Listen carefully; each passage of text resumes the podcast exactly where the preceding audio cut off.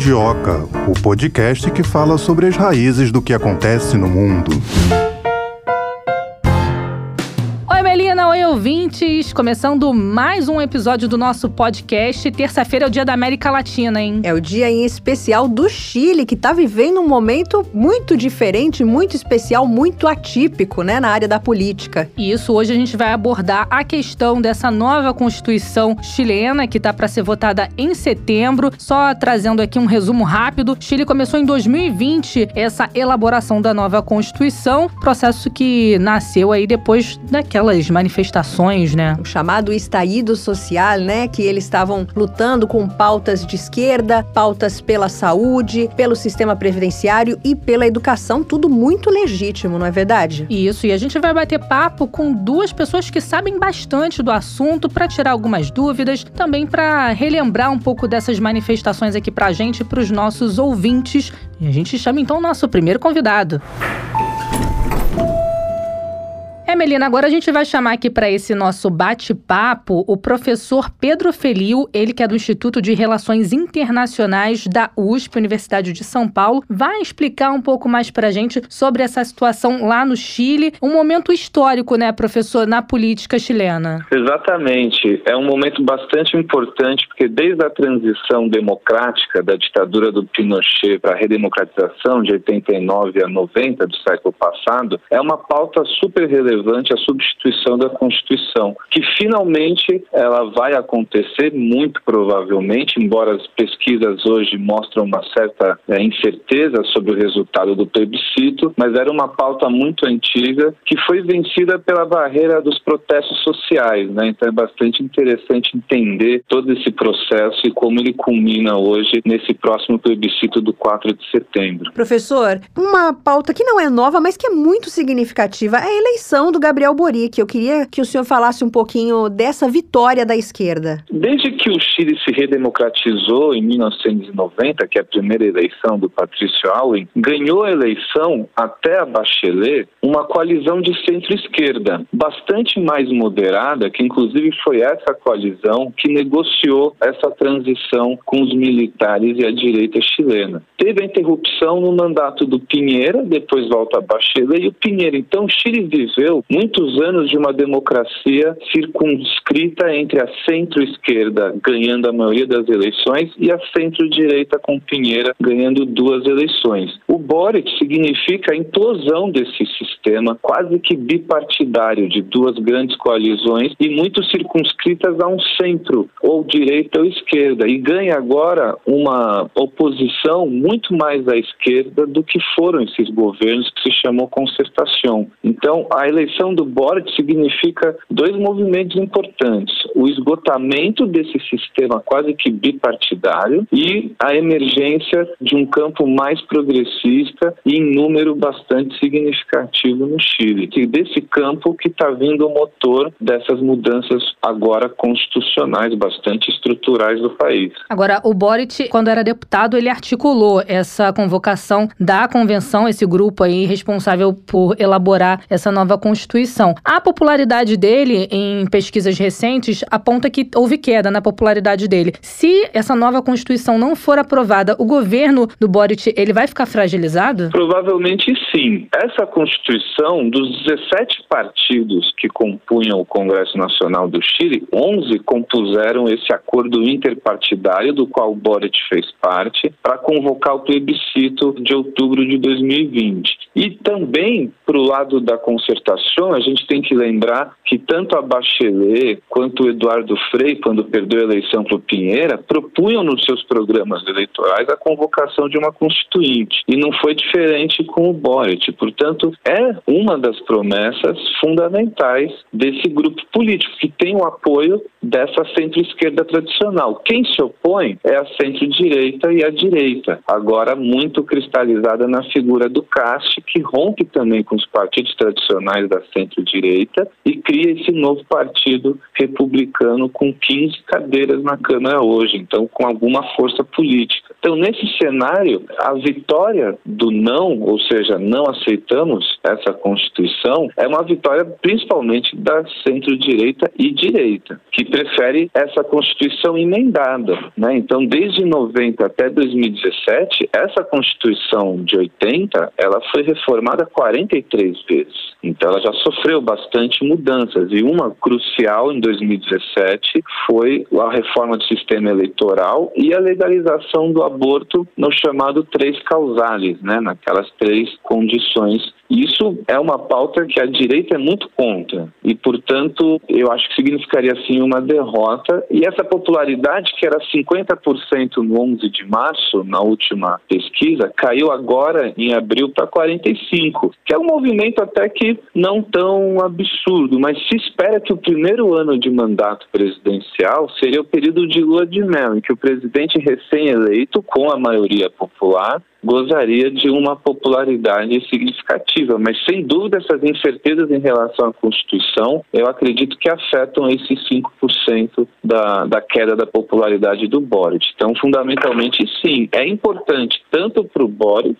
quanto para os partidos tradicionais de centro-esquerda a aprovação dessa nova Constituição. Agora, professor Itai, né, queria fazer uma consideração aqui. O Chile é conhecido aqui na América do Sul, na América Latina, por ter um IDH altíssimo, por ser um dos países mais desenvolvidos e, mesmo assim, 80%, né, Thay, querem uma nova Constituição. Queria que o senhor comentasse isso. Do que que os chilenos reclamam? Basicamente, tem um conceito interessante que é o paradoxo de Tocqueville, que vai dizer basicamente o seguinte: quando você tem uma melhora social da qualidade de vida, é quando você provavelmente vai ter um aumento da demanda social. Quando uma sociedade é muito pauperizada, qualquer ganho pequeno é percebido como um grande ganho. Quando você tem uma nova geração que teve acesso mais ao ensino superior, a uma educação básica melhor, as aspirações aumentam, salariais, de cargo, de perspectivas profissionais. E a economia do país tem que dar conta disso.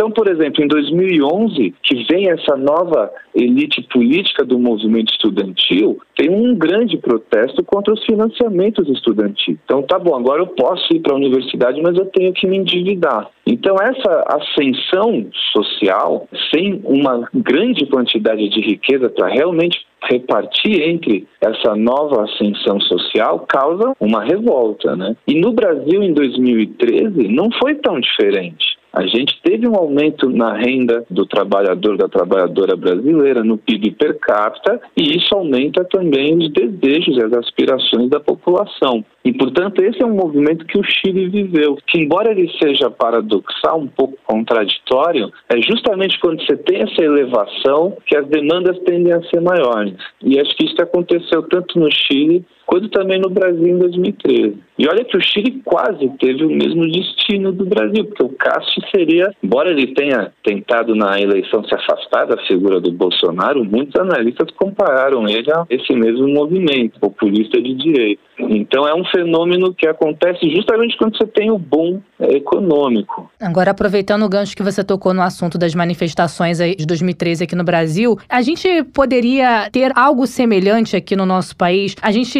viu pelos noticiários essa questão do Chile, a decisão da, na época, o presidente Pinheira de convocar essa convenção para escrever uma nova Constituição foi uma saída, né, para responder justamente a esses movimentos populares. Exato. Aqui no Brasil, se os protestos de 2013 continuassem com força, como é, aconteceu lá no Chile, a gente poderia ter um movimento parecido aqui no Brasil? E também foi por causa de centavos na passagem, né? Me, é, me corrija assim como, se eu estiver assim errada. como no Chile também, eles então, também... no Chile, centavos na passagem do metrô, não é, professor? Exatamente o mesmo motivo, estupim foi igualzinho, por isso que a, a semelhança dos fenômenos. Agora, a diferença fundamental é que a nossa Constituição já é cidadã. Então, se você vê o que tem no que os chilenos chamam de borrador, né, esse rascunho que será aprovado, tem alguns pontos que, por exemplo, a Constituição brasileira de 88 já adotou que é o Sistema Único de Saúde, que é uma das pautas que é reivindicada nessa Constituinte, o Estado Federativo, que já era antes, mas permanece, o acesso aos direitos sociais, direito à moradia, vários direitos que a Constituição garante. Então, a Constituição chilena vai muito provavelmente ficar mais parecida com a brasileira. Sistema previdenciário entra nisso também? Exatamente, tirar o sistema privado da agência nacional, que você é obrigado a depositar 10% do salário, e é um fundo privado. E sim, criar algo semelhante ao INSS. Há essa proposta, sem dúvida. Vai se assemelhar muito mais a um SUS, a um INSS. É possível algumas garantias trabalhistas, como nós temos aqui, né, de FGTS, entre outras. Estou dando exemplos do Brasil, que não necessariamente vão se concretizar no Chile, mas sem dúvida, no âmbito geral, é uma Constituição que caminha mais próxima à brasileira. Em alguns pontos, mais próxima, por exemplo, à boliviana, equatoriana, como a questão do Estado plurinacional, que aparentemente há consenso. Na Constituinte chilena atual, foi estabelecido dois terços e se você vê a disposição política, nenhum dos três grandes grupos que compõem a Constituinte tem mais de um terço. Então, sem dúvida, as propostas vão ser moderadas, principalmente por esse grupo que é da centro-direita né, e da direita, que vão tentar minimizar. Mas tem um consenso, por exemplo, em torno do Estado plurinacional. Isso não tem na nossa Constituição e causa consequências bastante significativas. Mas eu diria que em alguns outros temas, como saúde, educação, se assemelharia à brasileira. Então, nesse aspecto, a demanda do Brasil me parece diferente da chilena. Né? A gente mudou Constituição dos militares, etc. e tal. E é uma Constituição bastante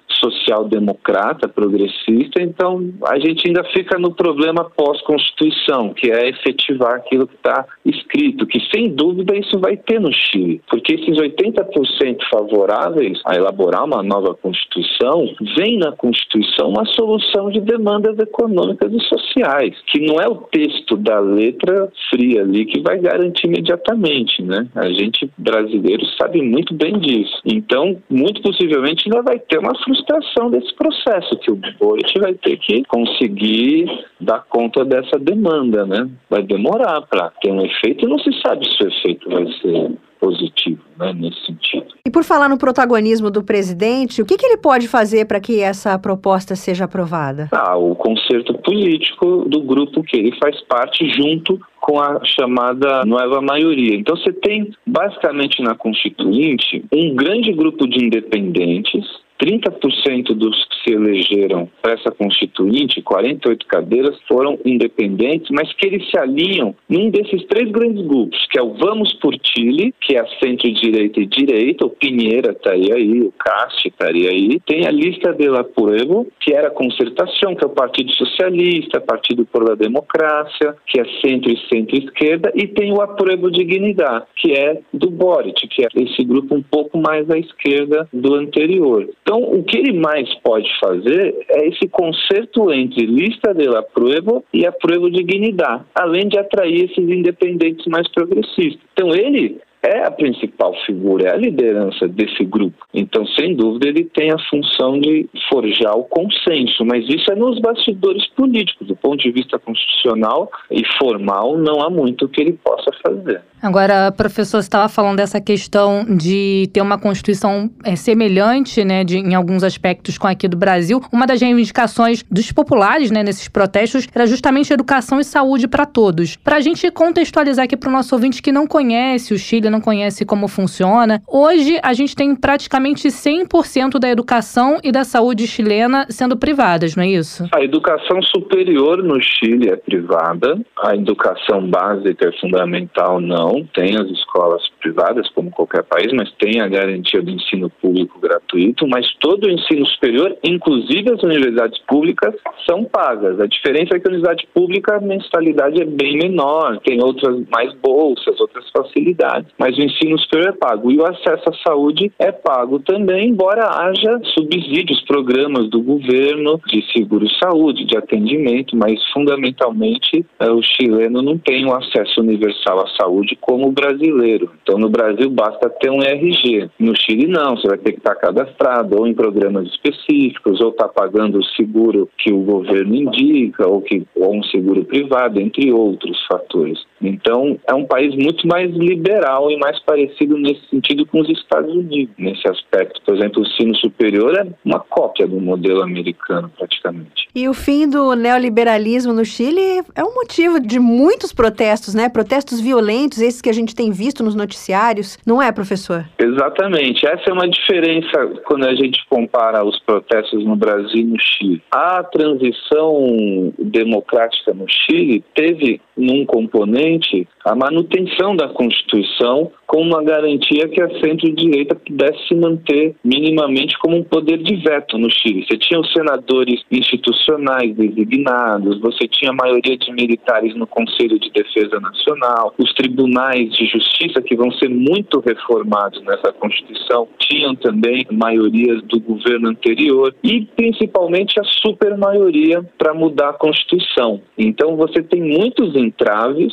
que os resquícios autoritários que impediam algumas reformas. E a concertação, quando a centro-esquerda ganha um monte de eleição, pós-ditadura, ela aceita nesse acordo a manutenção ali de um status quo. E dentro dessa manutenção está muitas políticas que hoje são consideradas neoliberais. Ainda assim, o Chile melhorou muito a participação do Estado nas políticas sociais durante todos esses anos de centro-esquerda no governo, mas ainda assim ficam é, grandes pilares desse neoliberalismo. O sistema previdenciário, sem dúvida, é um deles, a relação de lei trabalhista é outro, o livre comércio na política externa, mas isso acho difícil mudar, mesmo com qualquer mudança constitucional, entre outros elementos que o ensino superior não gratuito, o acesso universal à saúde, vários aspectos de um Estado enxuto, né? um Estado com maior qualidade fiscal, mas menor abrangência de políticas sociais. Mas que isso foi um pouco amenizado com todos esses anos de centro-esquerda, mas ainda assim a própria Bachelet em 2013 propõe mudar a Constituição. O Eduardo Frei, quando perdeu para o Pinheiro a primeira eleição do Pinheiro em 2009, também propôs mudar a Constituição, que era uma antiga demanda, e tirar de vez todos esses entraves e essas possibilidades de veto de mudanças estruturais e aí justamente nesses aspectos que são muito caros à esquerda, que é o acesso à saúde, acesso à educação, entre outros. Agora, nessa nova Constituição, um dos artigos fala aí sobre a criação de uma Câmara das Regiões, que seria algo para substituir o Senado. A gente pode dizer que o fim do Senado é um dos temas mais polêmicos dessa nova Carta Magna? Sem dúvida. Essa é uma das grandes discussões se o Chile vai ser unicameral ou continuar bicameral. Com a reforma eleitoral de 2015 e 2017, mudou completamente o sistema eleitoral do Chile e o Senado passou a ser uma eleição proporcional. Outro tema muito relevante que talvez esteja casado com essa discussão é se o Chile vai continuar um Estado unitário ou vai virar uma federação. Parece, pelo que acompanhei, que há consenso em regionalizar o Chile. Então, a partir dessa regionalização, pode ser que o Senado perca um pouco a sua relevância e possa ser feito um unicameralismo. Tem bastante constituinte que já declarou apoio a uma reforma unicameral e, ao mesmo tempo, a trazer o federalismo federalismo. O que seria o federalismo no Chile? Teria assembleias legislativas regionais, como aqui tem nos estados. Ia ficar muito mais parecido com o Brasil, com a Argentina, com o México, nesse sentido. Então, até essas duas reformas podem estar um pouco associadas. Né? Acho que quem for a favor do regionalismo pode tender ao unicameralismo. E aí a extinção do Senado diminui os, os pontos de veto no Congresso. Né? Tem um duplo efeito lado bom e lado ruim, né? Como qualquer uma dessas propostas. Falar do regime do Augusto Pinochet, né? Da ditadura que o Chile tenta esquecer, né? Essa Constituição de 1980 foi criada durante esse regime e já teve algumas alterações, mas esse movimento de uma nova Constituição é uma maneira de acabar com esse legado da ditadura militar? Sem dúvida. Um dos grandes argumentos e mobilizado pelo grupo político do Boric é sobre a legitimidade da origem, que tem muito a ver com uma questão também simbólica, porque o Ricardo Lagos, presidente do Partido Socialista, em 2005, buscou uma reforma que desse essa imagem de uma nova Constituição mas em momento algum isso foi totalmente bem sucedido. Então sempre ficou na pauta do campo da centro-esquerda e esquerda essa destituição final, o último legado do Pinochet. Porque veja, já em 89 teve reformas importantes na transição, depois foram feitas outras reformas que foram tirando, por exemplo, Pinochet até 98 era senador vitalício, era comandante das Forças Armadas, do Estado-Maior, e foram tirando, foram tirando, tirando, tirando, mas sem dúvida essa é a pá de cal, é enterrar de vez. Mas aí eu chamaria atenção para um aspecto que me parece aí sim mais inovador, que é a paridade de gênero, artigos constitucionais sobre meio ambiente integração entre as pessoas e o meio ambiente e a questão plurinacional do reconhecimento da diversidade étnica chilena. Eu acho que esse aspecto é muito diferente de todas essas 43 reformas que foram feitas de 1990 a 2017. Quer dizer, essas reformas tiveram o trabalho de arrancar o Pinochet dessa Constituição de 1980. E elas foram bem sucedidas. Acho que tirar os senadores vitalícios, entre outros, são emblemáticas reformas nesse sentido. Mas essa nova Constituição, muito provavelmente, ao que tudo indica, trará esses novos três elementos que são pautas muito mais contemporâneas do que eram nos anos 80 ou até nos anos 90. Né? Então eu diria que para além de enterrar de vez o legado do Pinochet, é incluir em cima desse aterro desse legado algo que é realmente fruto de um progressismo bem contemporâneo, bem dos dias atuais, nessas três eixos: paridade de gênero, meio ambiente e povos originários. E o fato da gente ter aí uma indígena presidindo a convenção, de certa forma, já é demonstrando esse movimento, né? Exatamente. Efetivamente. A gente tem a Elisa Loncon, que é uma professora universitária, militante do movimento social de muito tempo, que preside a Assembleia Constituinte. Inclusive, dos 155 cadeiras dessa Assembleia, 17 foram reservadas aos povos indígenas. Então, os Mapuche ficaram com sete cadeiras, os Amairá com duas, e depois foram distribuindo em uma cadeira Rapanui, Atacamenhos, Diaguitas, das várias etnias que é chamados povos originários. Há uma controvérsia sobre esse termo, mas não é a discussão de agora, mas que foi estabelecido isso no Chile que não tinha, né? Realmente isso é uma novidade e pode ter um grande impacto sim depois, quando for regulamentar as leis e começar a vida chilena após essa possível nova Constituição, pode mudar sim a luta pela terra dos Mapuche ao sul do Rio de Bill, na região da Araucania, no sul do Chile, pode ter consequências bastante significativas, né? Nesse nosso bate-papo a gente está falando muito de centro-esquerda, à esquerda e a direita conservadora, professor, se for aprovada essa nova Constituição, como fica a direita conservadora? A direita conservadora é uma derrota para eles, essas 43 reformas que foram feitas seria a concessão política da redemocratização. Mas boa parte do que está sendo postulado tem um caráter bastante progressista, que se opõe muitas vezes à ideologia que a centro-direita e a direita defende. Então, nesse sentido, eu vejo a centro-direita como um, um ator de veto nesse processo. Então, eles vão tentar trazer um pouco ao centro as propostas, mas sem dúvida vão se esforçar muito para que o plebiscito seja rejeitado. Para eles, sem dúvida, interessa mais já derrubar tudo de uma vez, porque sem dúvida vai ser um Chile diferente, mais distante do ideal ideológico desse grupo político que também tem um certo grau de heterogeneidade. Não é a mesma coisa Cast e Pinheira, Cast mais à direita, como aqui também não é a mesma coisa Bolsonaro e Dória, né? embora ambos estejam na centro-direita e direita. Mas ainda assim, nesse quesito, eles se aglutinam, vão ter um comportamento, imagino, bastante coeso. Talvez não em todos os tópicos, mas na maioria deles. Professor, eu queria fazer uma brincadeira, né? Mas aí a Thay mudou de assunto. Com a Constituição de 1980, quanta coisa aconteceu em pouco tempo. Nós não tínhamos nascido até então, não sei pois o é. senhor. Eu tô pensando aqui agora, eu tive no Chile em 2015. Depois dessa nova Constituição, se for aprovada, vamos dizer assim, um ano que vem, se eu estiver por lá, eu vou ver um Chile diferente, né? Ir de Imagina novo, de né? 80 pra cá. Totalmente diferente, uma metamorfose ambulante, já diria Raul Seixas.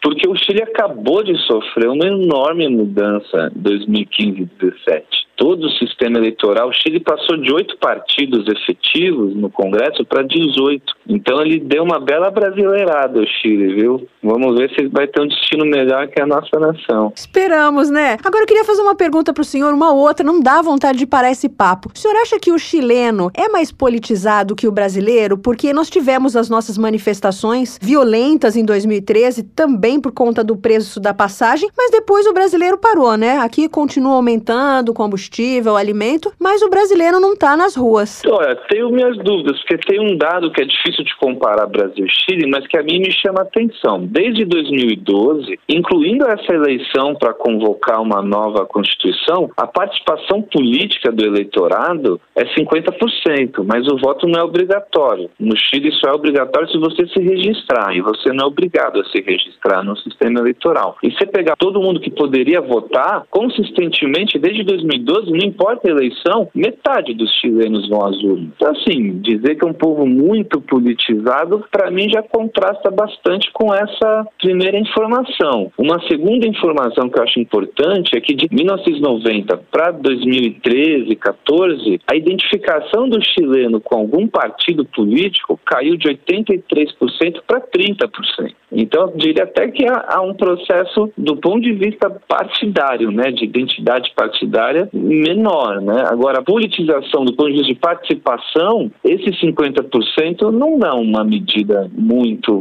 forte. Né? Se você comparar com outros países não é obrigatório o voto, Chile está próximo da média, não é muito acima da média. Então, chamar de muito politizado, eu diria um exagero, mas que teve uma grande comoção, uma grande movimentação social, isso sim. Agora, a do Chile foi mais duradoura, né? Mas é sempre a minoria faz mais barulho, né? Isso não se reflete. Eu esperaria 80% de participação numa sociedade bastante politizada. Não sei se vocês concordam comigo. É, esses é, são dados novos para mim, eu não sabia, né? Você sabia, Thay? É, também não. E 80% é um índice considerável, sim, é, pra um gente. De peso, não é, é, o caso do Chile, né? Ele acabou pois de é. falar. Por exemplo, quando a gente vê 80% votou a favor de fazer a Constituinte, mas é 50% desses 50 é 80, né? Então é bem menos que metade da população, pouco menos. 50 preferiu não opinar, né? E preferiu aproveitar o feriado, que é o clássico do dilema do voto obrigatório. Você precisa decretar o feriado para ter eleição e aí você gera um grande incentivo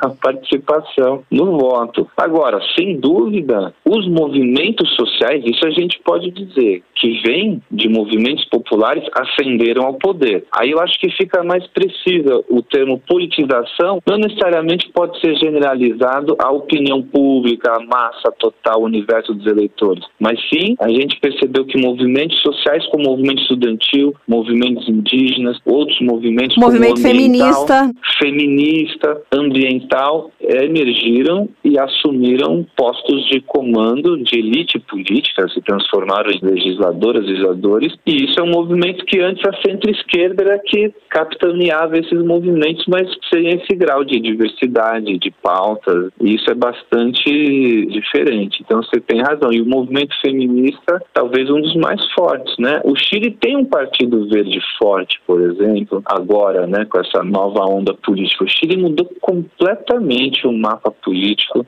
dos anos 90 para cá, muito, radicalmente. O próprio Partido Comunista Chileno é uma amostra disso. Era um partido que não ganhava cadeira nenhuma. De 90 até 2014 ganhou uma, duas, e hoje já é um partido com 12 cadeiras. Fizeram um frente amplo, muito influenciado pela experiência uruguaia, de unificar vários partidos de esquerda numa plataforma mais progressista. Então é um movimento bastante interessante que o Chile viveu. Realmente, cada ano que você visitar o Chile vai parecer outro país agora. E a gente vai ter a resposta sobre esse plebiscito, ao que tudo indica, no dia 4 de setembro, uma data que também é simbólica para os chilenos, né? Tradicionalmente, as eleições eram realizadas sempre no dia 4 de setembro, isso antes do golpe lá de 1973. Isso, de certa forma, resgata um pouco da tradição chilena ou não? Sem dúvida. E é muito encarado como uma homenagem a Salvador Allende, né? É resgatada a figura do Allende, que foi o, o presidente deposto pelo Pinochet e que propôs uma via chilena ao socialismo, que era o socialismo democrático Então essa ideia do socialismo democrático é muito forte na esquerda chilena. Por isso que é diferente de Venezuela, por exemplo. Bolívia eu diria que mais democrático e tal, mas é diferente da Nicarágua, Cuba, Venezuela. Tanto que o Boric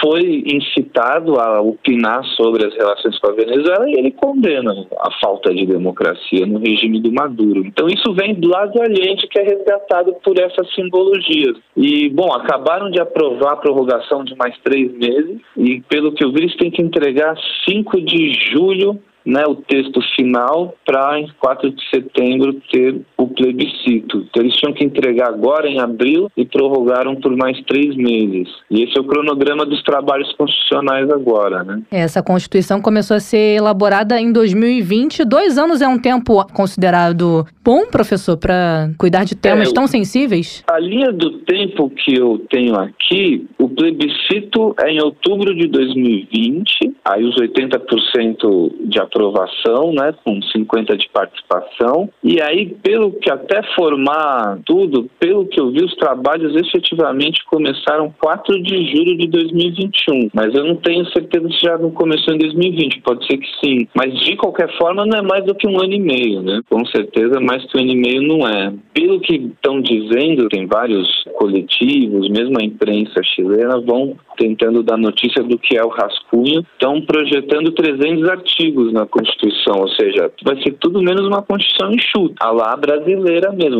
Tá, até nisso vai também se parecer com a nossa, né? É a expectativa, pelo menos. Professor, a gente deseja boa sorte para o Chile e agradece o senhor a sua participação aqui. Ah, muito obrigado. Eu que agradeço o convite de vocês e fico à disposição. Professor Pedro Felio, do Instituto de Relações Internacionais da USP. A gente vai seguir acompanhando essa situação no Chile, essa metamorfose ambulante. Assim que tudo mudar de novo, a gente volta a conversar por aqui, professor. Não, vai ser um prazer. Gostei muito de conversar com vocês e estou pronto para a próxima. É, Melina, depois desse bate-papo aí com o professor Pedro, realmente, né, fica evidenciado que é, o Chile está vivendo um momento histórico na política. Histórico que tem que ser debatido, tem que ser discutido, muita coisa tem que ser trazida à luz para os chilenos, para nós aqui da América Latina e do mundo também. É, essa questão aí da saúde e educação para todos, que tanto se fala nessa elaboração dessa nova Constituição, a gente vai aguardar em setembro para ver no que, que vai dar esse plebiscito. É, mas o que parece é que o neoliberalismo ali no Chile está assim com os dias contados ou pelo menos perdendo espaço. É, e fica também o um recado para os nossos ouvintes que já foram ou pretendem conhecer o Chile, como o professor Pedro falou aí, né? Chile que a cada ano parece um país diferente. Vamos ver qual vai ser essa nova cara desse país aí da América Latina. Ainda falando desse assunto, Melina, a gente chama agora para essa nossa conversa o Carlos Eduardo Vidigal, doutor em Relações Internacionais, professor do Departamento de História da UNB e especialista em Chile, que é o nosso tema de hoje. Agora a gente vai falar especificamente sobre o que, Melina? Então a gente fala agora sobre estallido social. Falei certo, professor? Falou assim, os chilenos eles falam estallido e não estalido, né, como nós pronunciaríamos. Inclusive, o ex-presidente Salvador Allende, eles não pronunciam como os argentinos que falam agende, né, e os brasileiros às vezes seguem os argentinos. Mas eu falei estallido, tá legal meu espanhol, não tá? não, tá perfeito. Então vamos começar perguntando se o estallido social, que foi aquele milhão de pessoas, a gente viu, né, nos noticiários, tantas pessoas se machucando, perdendo a visão, teve até estado de emergência. Muitas pessoas que tomaram conta das ruas do Chile e também nesses protestos que ficaram marcados por esse confronto com a polícia, né? Como você está relatando aí, muita gente perdeu a visão, muita gente machucada, muita gente que fugiu do Chile com medo. Em nome de um propósito propósito, né, que foi melhorias, melhorias sociais, que são as pautas da esquerda. Então eu queria saber, professor, se o estallido social teve papel na eleição do atual presidente Gabriel Boric. Olha, teve teve um papel bastante importante na minha visão. Na verdade, o Chile, desde 2011, 2012, tem apresentado uma série de manifestações sociais. Esses primeiros movimentos estudantis de 2011, 2012, inclusive, resultaram na eleição de alguns deputados do Partido Comunista, entre eles o jovem Gabriel Boric. Então, há uma história história recente muito forte nesse sentido. A retomada das manifestações em 2019 elas foram decisivas tanto para a desestabilização do governo do Pinheira quanto para a convocação da Assembleia Constituinte e para a eleição do Boric como presidente aos 35 anos. Agora falando um pouco de história, na época, né, desses protestos lá em 2019, a imprensa chilena, a imprensa brasileira também falava muito sobre a questão dessa quantidade de pessoas na rua e também classificando esses protestos como o maior protesto, maior manifestação desde o período da ditadura de Augusto Pinochet, que terminou lá em 1990. A gente pode dizer que esse movimento, que o estaído social, entrou para a história do Chile? Sem dúvida alguma. É um movimento original nesse sentido, né? inédito nesse sentido, e ele representa um basta a uma determinada configuração política do país que foi construída ao final da ditadura militar. Na década de 1980, o regime do Pinochet preparou a transição para a democracia, de modo a não punir nenhum dos militares, a se preservar, né? ele próprio foi nomeado senador vitalício, e uma constituição em grande medida autoritária. Porém, no processo de redemocratização, cujo marco é o ano de 90, nós teremos as esquerdas compreendendo que não adiantava esticar a corda naquele período, uma vez que o regime ainda mantinha um controle muito forte do aparato repressivo e que estava fazendo, na visão do próprio regime, uma concessão para a sociedade. Então, nesse sentido, o Partido Socialista e o Partido Democrata Cristão se uniram para criar a concertação, a concertação, que foi um arranjo político de centro-esquerda para tentar assumir o país em regime democrático, promover o desenvolvimento econômico, ainda com regras neoliberais, e tentar diminuir a desigualdade social. Mas a questão é que as décadas se passaram, os anos 2000 e 2010, e mesmo com presidências da democracia cristã e socialistas como Ricardo Lagos e Michele Bachelet, a situação social ela não melhorou. O aumento das passagens de trens, do metrô, do transporte público em geral, em 2019, foi a gota d'água para a eclosão das manifestações e essa quantidade enorme de pessoas nas ruas que chegava a dar inveja a nós brasileiros, muito apáticos diante das mazelas do país nos últimos tempos. O senhor acha que o Sebastião Pinheira ele lidou bem com essa situação porque acabou culminando na saída dele, né? Eu lembro que está muito assim presente na minha memória aquelas cenas de manifestações violentas mesmo, e eles queriam só ser ouvidos, né? É, eu entendo que não, né? O Sebastião Pinheira, ele foi eleito duas vezes, um mandato de 2010 e um mandato mais recente, né, agora em 2018, que terminou no início deste ano. Ele foi o único presidente da direita propriamente dita a assumir o cargo de presidente desde a redemocratização. E diante das manifestações sociais, ele agiu como um governante autoritário, usou o aparato repressivo da época da ditadura. Né? A violência não foi só dos manifestantes, né? a violência ela partiu também do Estado. E nesse sentido ele perdeu a legitimidade diante da maioria dos chilenos. Agora falando um pouco sobre o que é o estaído social, não é um movimento assim que a gente pode classificar como de um grupo determinado. Foi um nome dado justamente para essa série de protestos, né, professor? É, ele não constitui um movimento organizado, digamos, por um ou mais partidos políticos ou associações da sociedade civil. Na verdade, foram uma série de manifestações que eclodiram simultaneamente, mostrando que a insatisfação em relação às políticas públicas das últimas décadas estavam presentes nas grandes cidades chilenas e que não era necessário uma coordenação central para que os manifestantes cobrassem, então, do governo chileno mudanças mudanças desde a tarifa do transporte até uma nova legislação na área previdenciária, reformas na área da educação e da saúde, enfim, tudo aquilo que as políticas neoliberais, que começaram com Pinochet, começaram na época da ditadura, mas prosseguiram na democracia com os governos da concertação, elas não resultaram em benefício para a maior parte da sociedade. O custo de vida no Chile é um custo muito elevado, os salários são relativamente baixos, baixos. E as pessoas têm sua renda totalmente comprometida. Daí o fato de um reajuste de passagens ser tão impactante assim. E essa é uma questão que, aliás, ela transcende a própria manifestação, no seguinte sentido. Por um lado,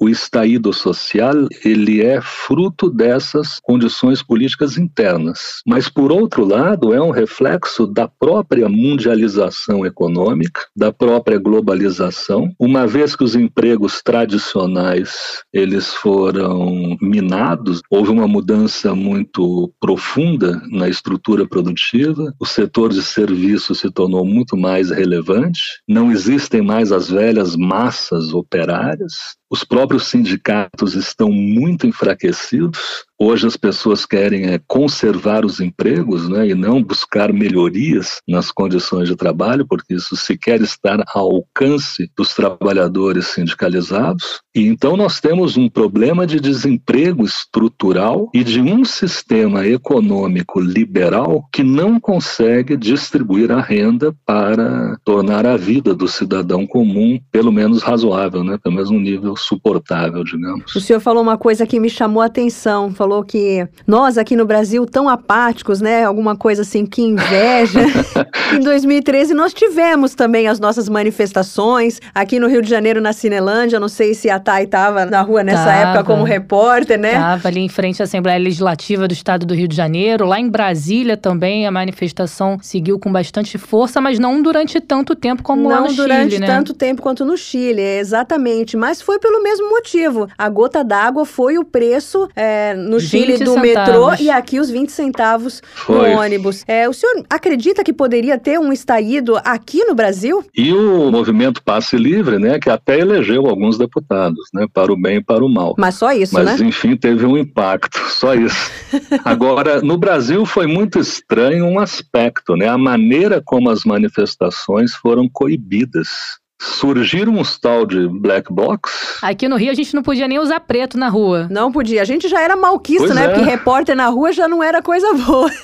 e ainda tinha pois é, isso. mas até hoje nós não temos clareza sobre quem eram essas pessoas, quem estava financiando esse movimento, porque foram os black blocs que colocaram fim às manifestações pacíficas. É, porque foi a partir daí que tudo se perdeu, né? Entrou a violência e o protesto em si foi esquecido. A razão, né? As pautas se perderam. Nesse sentido, o aparato do Estado brasileiro é mais repressivo que o chileno e conseguiu debelar os movimentos. Mais repressivo e a gente já ficava desesperada com aquelas cenas que eu via do Chile, né? Para mim, o pior foi das pessoas perdendo a visão, né? De perderem um olho sim, por sim. conta dessa repressão. Acredito que isso não vai sumir do imaginário. É, agora, como estou historiador, a gente tem uma visão um pouco diferente da violência, porque em termos históricos, nunca ocorreu uma mudança mais profunda nas sociedades, reformas estruturais, sem violência. Né? A própria Revolução Francesa, a Revolução Americana, enfim, qualquer processo mais profundo, ele sempre envolveu uma destruição violenta de parte das estruturas antigas. Então nós somos mais compreensivos com a violência, embora também nos choquemos com essas cenas, sem dúvida alguma, dramáticas, né, de pessoas sendo atingidas. É, e muitas denúncias também de violações dos direitos humanos, de abuso por parte da polícia chilena. O senhor acredita que isso, de certa forma, fez com que o movimento perdesse força, já que muita gente acabou fugindo, não só de Santiago, mas do Chile em si, por medo? Eu vou completar a pergunta da minha colega e também que isso possa ser um legado de uma ditadura militar? Olha, eu não tenho dúvida alguma quanto ao legado da ditadura militar militar, né? ou seja, as elites dominantes, e quando eu falo elites dominantes, eu estou me referindo ao grande empresariado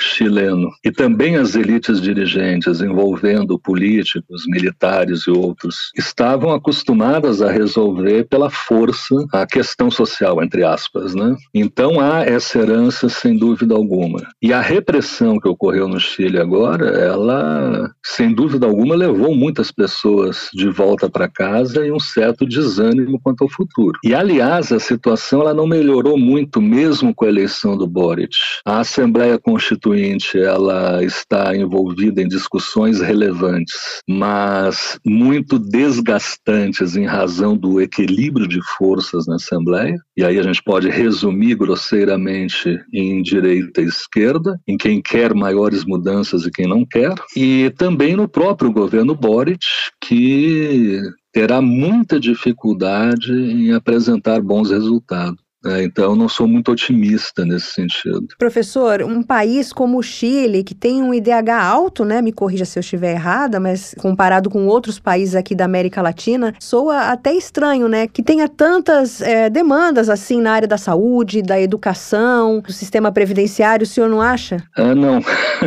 o Chile, existe esse mito, né? O mito do modelo econômico chileno, um, um, modelo bem sucedido, um modelo que deveria ser seguido por outros países. Alguns acham que até o Brasil deveria se inspirar no Chile. Não deveríamos, então.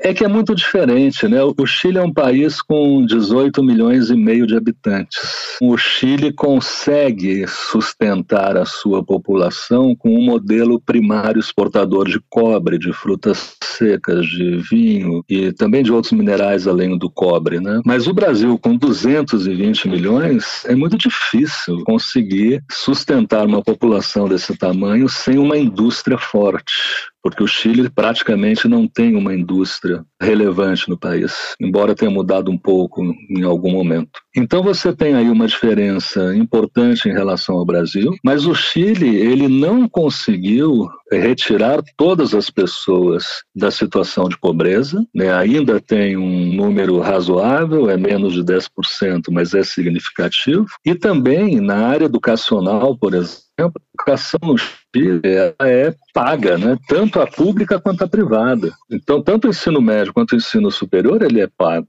E isso, claro, esvazia muitos recursos das famílias. Então, uma das reivindicações do estaído social era justamente a educação gratuita. E as elites do setor não querem beneficiar né, na sociedade. E essa questão da desigualdade econômica foi bastante exposto durante os protestos lá de 2019, né? A gente lembra também daquelas imagens de manifestantes é, atacando símbolos do capitalismo justamente para reivindicar contra isso, né? Sim, sim. Contra o modelo econômico neoliberal, contra a alta do transporte, contra a desigualdade social e econômica, contra o aumento do custo de vida, os abusos de poder e por aí vai, né? Mas a questão econômica, ela é central, né? é fundamental nesse caso. E o IDH, né, o senhor me corrigiu, é, ele é a média, né? Então significa que tem muita gente com muito dinheiro e muita gente com pouco, né? É, mas existe assim uma camada média relativamente numerosa e bem de vida, né? Mas é um país que não conseguiu superar as desigualdades como são apresentados tradicionalmente. Né? Olhando mais de perto, a gente identifica né, as situações de pobreza né? e até de miséria no país. A gente pode dizer que com a realização do plebiscito que está aí, o movimento estaído social, ele acabou? Atingiu o objetivo? Eu entendo que não, porque a Constituinte ainda é uma incógnita. Ela está prevista para concluir os trabalhos em setembro, mas já está atrasada. Provavelmente não encerra este ano, na minha opinião, posso estar errado. E o governo Boric, ele vai depender de uma negociação muito sofisticada com o setor empresarial do país para poder fazer concessões à maioria dos chilenos, como por exemplo, tentar criar um sistema previdenciário mais robusto ou até uma espécie de renda mínima. Mas o empresariado não vai entregar isso facilmente. Né? Então é a grande dúvida que eu tenho. Aproveitando o gancho para falar um pouco do Boric, ele construiu a trajetória política dele justamente nesses movimentos educacionais. Né? A gente vai lá para 2002 Perfeito. agora, a liderança da Federação de Estudantes da Universidade do Chile, que ele fazia parte. O senhor acredita que ele chegou à presidência por conta dessa trajetória dele? Sim, ele e uma série de outros estudantes né, que se destacaram à época, inclusive uma jovem chamada Camila Vallejo, que visitou o Rio, visitou Brasília, São Paulo. E aliada política dele, né? É, aliada política, também foi eleita deputada, né? Então você tem aí um grupo de jovens políticos que nunca se envergonharam do Partido Comunista, é bom que se diga, nem da cor vermelha, algo que desapareceu aqui no Brasil, né? E eles levantaram as velhas bandeiras que já estavam presentes lá nos anos 60 e 70, ou a época do Allende, né? O discurso dele de posse, fazendo referência ao governo Salvador Allende, é muito significativo nesse sentido. Então, ele sinaliza para reformas mais profundas na sociedade. Mas a questão é se a correlação de forças no parlamento chileno vai permitir um avanço mais substantivo. Professor, o que, é que o senhor pensa da eliminação do Senado? Já que a gente está falando é... de política, vamos para outro lado.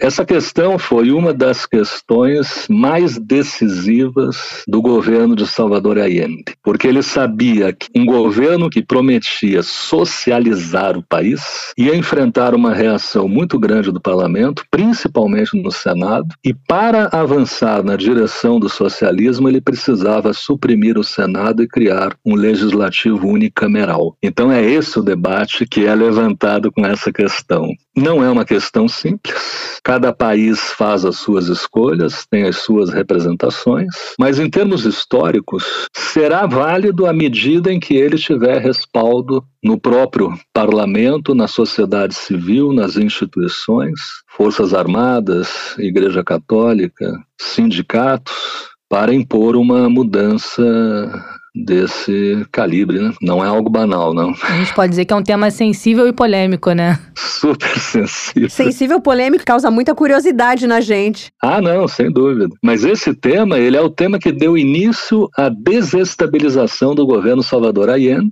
que um brasileiro que trabalhou contra Allende, Glicon de Paiva, o Glycon de Paiva, chamou de fórmula para o caos. É a desestabilização de um governo por meio do caos econômico e político. Então não é algo simples simples.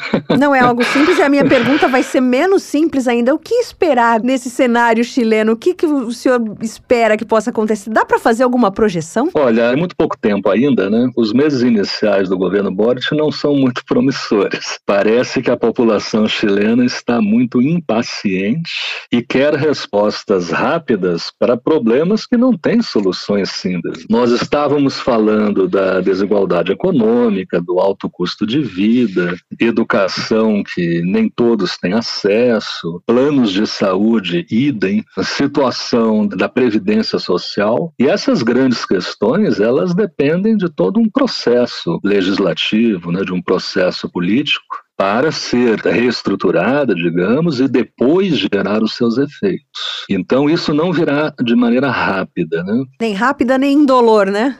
nem indolor. E aí é que vem a questão, né? A dor seria dos donos do dinheiro, né?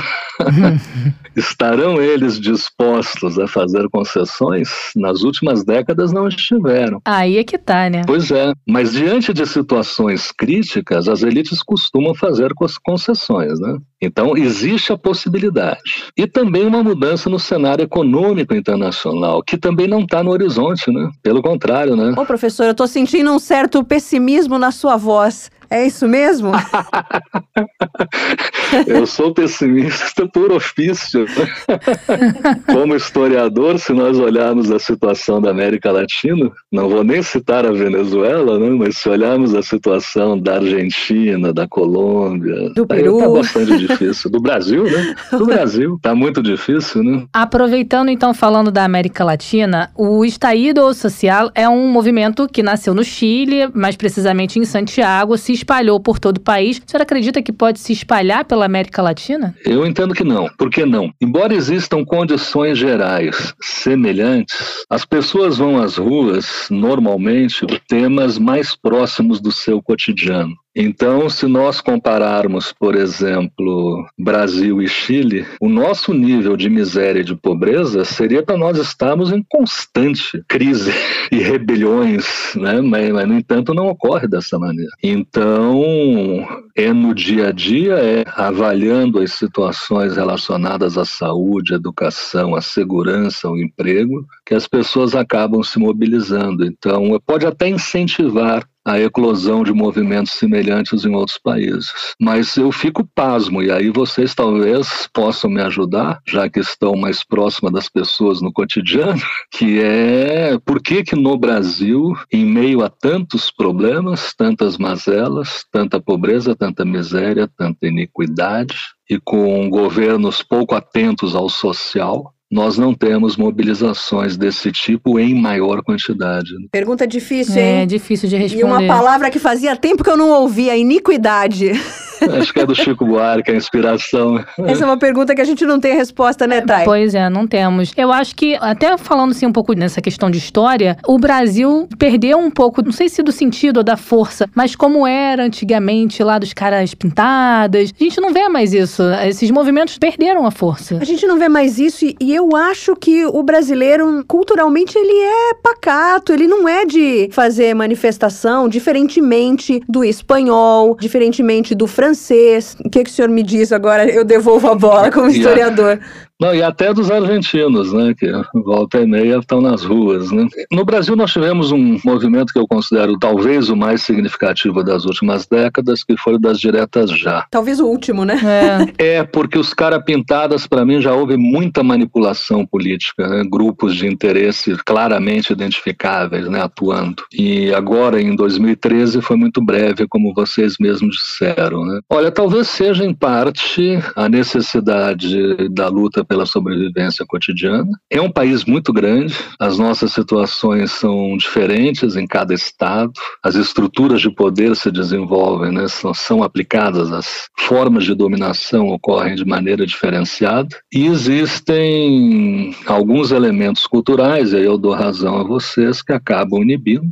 A própria força do cristianismo no país, acaba inibindo a luta política mais incisiva, né, mais assertiva Agora, por outro lado, há sabedoria nisso, né? Quando a gente vê elites agirem com tamanha desfaçatez, desviarem de recursos com uma tranquilidade de fazer corar o menino mais capeta, né? A gente percebe que o brasileiro, a brasileira, o eleitor, a eleitora, né, sabem como se dão essas estruturas de poder e como elas se protegem, né? O que leva à inação e o que é um problema grave, né? É uma coisa meio entranhada na nossa cultura, né, infelizmente. E essa forma de se relacionar, né, com o poder, as redes clientelares, né, que se criam no Brasil, elas são muito fortes. Às vezes, lendo sobre o segundo reinado brasileiro, a gente compreende bem a política contemporânea como eram os procedimentos políticos, as adesões, as configurações partidárias,